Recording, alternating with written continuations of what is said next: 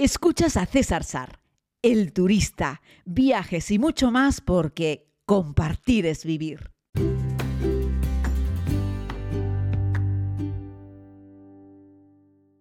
Saludos querida comunidad, bienvenidos a este tiempo de podcast. Aquí estamos una vez más para contarles como cada día experiencias viajeras. Como les he ido narrando, bueno, ayer lo hice desde el Aeropuerto Internacional de San Francisco, de regreso, ando con un poco de horario cambiado, nueve horas de diferencia entre San Francisco y la España continental son muchas horas y dentro de un ratito me iré de regreso a casa, donde estaré solo tres días, porque luego emprendo otro viaje el fin de semana hacia Ginebra. Pero bueno, esa será otra historia. El caso es que yo les prometí que íbamos a hacer una pequeña valoración sobre mi experiencia con Level. Me gusta cada vez que utilizo una nueva aerolínea, pues hacer una pequeña, pues yo qué sé, dar una pequeña impresión, ¿no? Al fin y al cabo no se puede juzgar una aerolínea por dos vuelos y es lo único que he hecho con Level, unida y un vuelta, pero lo que sí podemos decir es que he estado muchas horas metido en ese avión, porque fueron 13 horas para ir y 12 horas para volver, más o menos.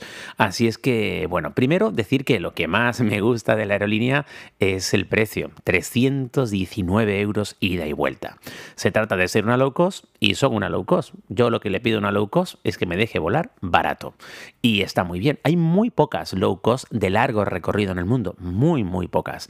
Esta es una filial de Iberia que vuela desde Barcelona eh, y para no hacerles dar demasiadas vueltas, César, ¿cuál es tu impresión? Pues miren, yo les doy un notable, les tengo que dar un notable. No les doy un sobresaliente, eh, pero van camino, es decir, tienen un notable. Y yo creo que eso hay que decirlo y sería injusto no contarlo. Les fallan algunas cosas, pero yo creo que algunas de las cosas que les fallan no son culpa de ellos. Vamos a hablar un poquito, porque he buscado un poquito de info de la aerolínea, que ya lleva unos años en funcionamiento, pero bueno, les pilló también la pandemia como todo el mundo por medio, y vuelan en estos momentos, si no me equivoco, a Los Ángeles, San Francisco, a Boston, a New York y a Buenos Aires, que creo que además el vuelo de Buenos Aires triunfa como la Coca-Cola, va siempre lleno, va hasta la bandera, ¿no? Ya les digo, nosotros éramos un grupo de amigos que nos íbamos a Tokio en un vuelo por 360 y pico euros con Air France y Tokio no abrió, Japón no abrió y al final pedimos el refund, Air France nos devolvió el dinero y sobre la marcha busqué un vuelo barato y encontré esta super oferta de Level para San Francisco y hablé con los amigos y allí que nos fuimos. Y como habéis visto en el podcast lo hemos pasado muy bien. Low cost, ¿por qué es low cost? Bueno, esperen, antes de entrar con eso, que soy un poco difuso, ya lo sabéis.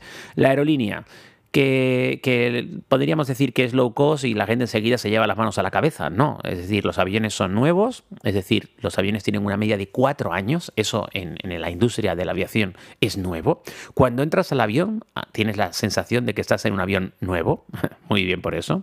Los asientos que tiene montados son los mismos que monta Iberia, es una filial de Iberia, es decir, el mismo tipo de asiento, tiene pantalla de entretenimiento que está, que está incluida, el asiento se reclina y la configuración del avión es todo turista menos un par de filas adelante que es turista premium, ¿vale? Ya sabéis que, por ejemplo, los de Iberia y muchas aerolíneas ya de One World, pues han montado, quitaron la primera, dejaron la business y ahora han metido una cosa que se llama turista premium, que es como un poco más de espacio, una butaca un poco más grande, un par de servicios más eh, y ya.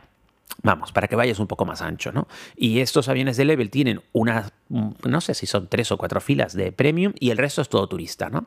Eh, y ya te digo, no incluye comida, no incluye equipaje, no incluye manta, no incluye nada. Incluye agua, eso sí. Ya sabéis que podéis pedir todo el agua que queráis y además la gente de Level cuando te subes al avión te dice que puedes pedir agua, que no hay ningún problema, que ellos te darán agua encantados y es verdad. Pasan sirviendo agua en varios momentos y si quieres agua das el botón y si no te vas a la parte de atrás y siempre te van a dar agua, ¿vale? Así es que bueno, la impresión en el interior para mí ha sido muy satisfactoria porque he tenido suerte, o, es así. Es decir, la tripulación de los dos vuelos es para medalla, para premio. Miren que soy crítico a veces con las tripulaciones de las aerolíneas, ¿eh? y miren que a veces hemos criticado en este podcast cuando hay aerolíneas un poco duras, ¿eh? como KLM, que yo no sé dónde saca el personal, ¿verdad? Pero sin embargo, a la gente de Level, que supongo yo que, el personal que tienen la tripulación, supongo yo que gente que vendrá de Iberia, eh, no sé si es que los preseleccionan o que han pillado el espíritu como más juvenil de la aerolínea que son encantadores. En el vuelo de ida a San Francisco me tocó en mi lado una tripulante, eh, una mujer con el pelo cortito, joven, qué cosa más encantadora. no me quedé con el nombre de esa persona, pero debería quedarme con el nombre. Súper proactiva, dispuesta a echar una mano con todo, todo era intentar buscar soluciones, mientras la gente embarcaba quería echar una mano, con una sonrisa estaba sirviendo la comida a la gente que había pagado la comida, cobraba a la gente que quería sobre la marcha una comida, porque bueno, sabéis que podéis comprarle la comida antes online o luego la podéis comprar a bordo. Yo os recomiendo que la compréis antes online, ¿vale? Eh, porque te viene más otra, te viene otra cosa, ¿no? También les puedes comprar como snacks o lasañas y hamburguesas y cosas así cuando ya estás a bordo, pero si lo haces online te costará menos dinero, ¿no? Bueno, el caso es que la tripulación encantadora. En el vuelo de vuelta también. Y todo, hasta la música que ponen es como más alegre, más entretenida, más charachera. Así es que se respira un buen ambiente, sin ser faltones, ¿eh? lo digo porque te subes en algunas aerolíneas low cost británicas y se pasan de campechanos, ¿vale? En estos no, estos son gente que se ve formada, se ve bien, son buenos profesionales pero se ve que el estilo de la aerolínea, al ser low cost, es un poco más alegre. Y oye, pues se viene, yo es algo que agradezco, porque a veces cuando vas a despegar o vas a aterrizar, la musiquita que te ponen en los aviones parece que acaba, pasa un funeral. y no, los de Level te ponen una musiquilla contra que está bien, te da alegría de haber llegado al destino, o te da alegría saber que dentro de poco vas a despegar y es la musiquilla que te ponen mientras estás embarcando. Son detalles, pero que yo lo agradezco mucho, ¿no? Y luego eso, tips, que como es low cost no incluye nada, o sea, todo lo vas a tener que pagar aparte, pero ojo, siempre os digo lo mismo, si a ti lo que te preocupa es el precio, viaja low cost. Eso sí, si tú a un level le metes la maleta, le metes un turista premium, le metes la comida, la manta, el kit confort, le metes todo, pues igual, no lo sé, sumando, sumando, sumando, igual llegas a ser casi un billete de una aerolínea normal, ¿no? No low cost, ¿vale? Así es que tienes que ver cuáles son tus necesidades a la hora de elegir con quién volar. Yo lo que, mm, bueno, además del precio, un vuelo directo, ¿no? O sea, Barcelona-San Francisco sin pasar por ningún lugar es un lujo veneciano. O sea, meterte en ese tubo mágico, que cierre la puerta cuando se abra, sí. 13 horas después, pero que en 13 horas sobrevueles todo el Atlántico, todo el continente americano y que te pongas de Barcelona en San Francisco en 13 horas, eso es un regalo divino, o sea, es una maravilla. O sea, antiguamente eso requería meses de, viajes, ¿no? Atravesar todo el mar con un navío y luego todos esos kilómetros de tierra, ¿no? Que va, que va. es una auténtica maravilla y ojalá que esta gente de Level se dedique a volar a otros sitios, no solo al continente americano, que es que vuelen a Japón, a China, en fin, a donde les dé la gana, que ahí me van a tener, si siguen dando el mismo servicio que hasta ahora, a mí me vale. Entonces, esa es la recomendación que yo te doy. Mira cuáles son tus necesidades. Yo lo que hice fue llevarme comida a bordo. Sabía que agua me iban a dar, eh, así es que yo me llevé comida y ya está, te llevas tú, lo que te apetezca de comer, ¿no? Ellos no te ponen ninguna limitación con eso eh, y tú, pues a la hora que te apetezca, pues abres tu tupper, yo me llevé un tupper, ¿eh? abres tu tupper y te comes lo que quieras o te llevas tu ensalada o tu sándwich o en fin, lo que a ti te dé la gana. Que si luego estás allí, te apetece algo caliente, te da morriña, no sé qué, pues te puedes comprar una lasaña y ya está. Que por cierto, creo que son las mismas lasañas que, que vende a bordo la gente de Welling, intuyo, ¿eh? que son muy buenas, ¿eh? porque yo las lasañas de, de, de, de Welling me gustan mucho, ¿vale? Eh, hay que reconocer que están muy ricas. El pollo eh, tailandés no tanto, pero la lasaña está muy buena. Y vi una señora que pidió una lasaña en este vuelo de Level y yo juraría que era la misma que, que, sirven, en, que sirven en Vueling. Así es que ya te digo, si estás a bordo y te entra hambre de comer algo caliente o no te trajiste suficiente comida, pues les compras algo y punto. Y ya está. Y de resto, pues mira, la almohada, pues no te dan almohada y la manta, o sea, te la venden si quieres, te venden una, una manta. Pero bueno, con llevarte algo de abrigo, yo me llevo un suéter, que los vuelos largos siempre hace más frío, ¿no?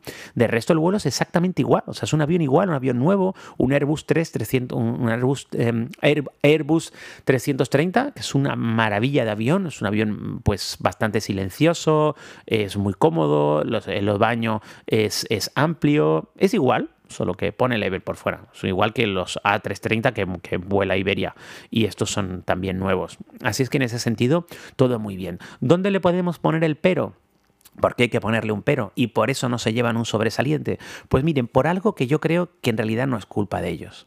Y es por el dichoso handling de Iberia en los aeropuertos. Sabéis que lo he dicho hasta la saciedad. El handling de Iberia en Madrid y en Barcelona es un desastre. los servicios de tierra de las personas que trabajan en el handling de tierra es un desastre.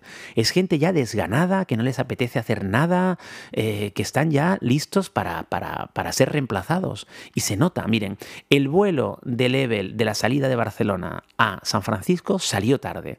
Y salió tarde porque tardaron mucho ellos en repasar la documentación requerida en el mostrador, porque había un montón de gente en tránsito que no pasó por facturación, entre ellos yo, y que tenían que comprobar la documentación, pero se les vino el mundo encima. Uno, llegaron tarde, o sea, no estaban allí eh, la horita antes de la apertura, llegaron más tarde. Y dos, tenías que ver a las dos personas que estaban allí del handling de Iberia mm, enfurruñadas, hablando mal, entre ellas, hablando en voz alta como que estaban peleadas con el mundo y con la vida, estresadas. Digo, chicos, pues, pues muy mal, que el handling poca más gente, que sepan que los aviones a Estados Unidos hay que embarcarlos antes, que hay que comprobar la documentación. El resto de los pasajeros no tenemos ninguna culpa con eso. Y ya sabéis que soy muy crítico. Supongo yo que si el handling no fuese de Iberia, fuese, pero le pasa también, yo que sé, cuando vuelo desde Barcelona con Vueling, que también me toca el handling de Iberia cuando tengo que pasar por el mostrador, me pasa exactamente lo mismo. Cuando he volado desde Barcelona con Turkish, que también es el handling de Iberia, o he volado con Emirates, o he volado con Qatar, que también es el handling de Iberia en Barcelona, es lo mismo. Es un desastrito el handling de Iberia, pero también en el aeropuerto de Madrid. Sin embargo, en el aeropuerto de Tenerife, no. El handling de Iberia ahí es maravilloso, encantador, una gente que da gusto, súper profesionales, en fin, otro rollo están quemados.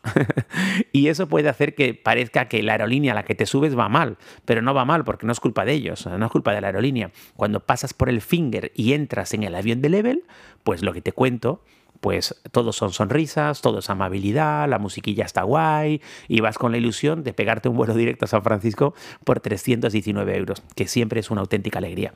Así es que bueno, básicamente no me quiero enrollar mucho más, que ya este podcast se está yendo de madre de tiempo, pero quería dejarles esta apreciación.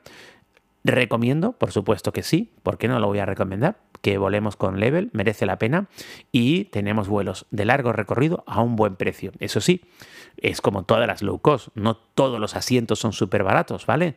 Dedícate a mirar, Sé flexible en fecha, sé flexible en destino. A lo mejor tú te empeñas en ir a Nueva York y está caro, pero Boston está más barato. Que luego de Boston a Nueva York hay una guagua, tampoco es muy difícil, ¿vale? Eh, o que haces San Francisco en vez de Los Ángeles y quieres ir a la otra, pues también. También tienes su transporte para unirlo o cambia de destino, hay que ser flexible, ya lo digo, y por supuesto, como todo, ¿no? Supongo, no he mirado precios, pero si vas a volar con esta gente el 1 de agosto, pues supongo que lo vas a pagar. pero como con ellos, como con cualquiera en estos momentos, las fechas peak son las fechas peak. Pero si te sales de esos momentos, tienen ofertones realmente espectaculares. Aviones nuevos, tripulación amable y, y nada, bienvenidos. A ver si tengo la oportunidad de compartir otro vuelo con ellos y ahora me voy la próxima semana con EasyJet, me voy con EasyJet a Ginebra, que tenía además con EasyJet un bono, que es lo que estoy aprovechando, un bono con, a Ginebra que se me caducaba. Así es que esos bonos que duraron al final treinta y pico, treinta y pico meses, fíjense, ¿eh? O sea, tengo un bono, treinta y pico meses, César. No, no, te estás pasando. No, no, no, no. 15, 15, 17 meses creo que tenía el bono, una cosa así, o dos años. No me acuerdo. Qué mala memoria. Bueno, a ver si busco la info y os la cuento en el podcast del vuelo a Ginebra con EasyJet. Un abrazo muy grande, querida Mañana estaré en Tenerife, uno de los lugares más bellos y especiales del mundo.